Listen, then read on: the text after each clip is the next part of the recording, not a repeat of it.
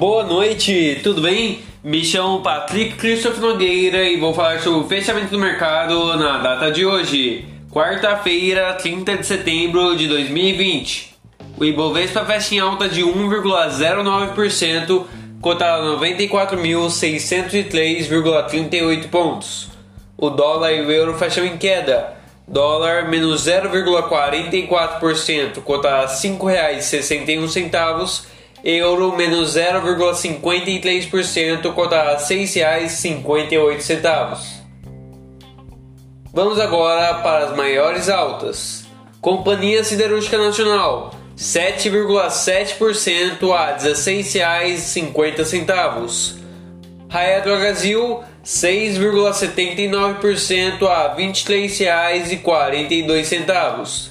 Qualicorp, 5,13% a R$ 33,99.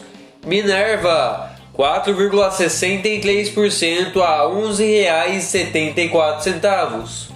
Metalúrgica Gerdau, 3,75% a R$ 9,40. Agora, as maiores baixas. Suzano, menos 3,23% a R$ 45,55. Grupo Ultra, menos 2,23% a R$ 19,27. Equatorial Energia, menos 1,99% a R$ 21,18. GPA, menos 1,25% a R$ 69,74. Clabin, menos 1,12% a R$ 23,80.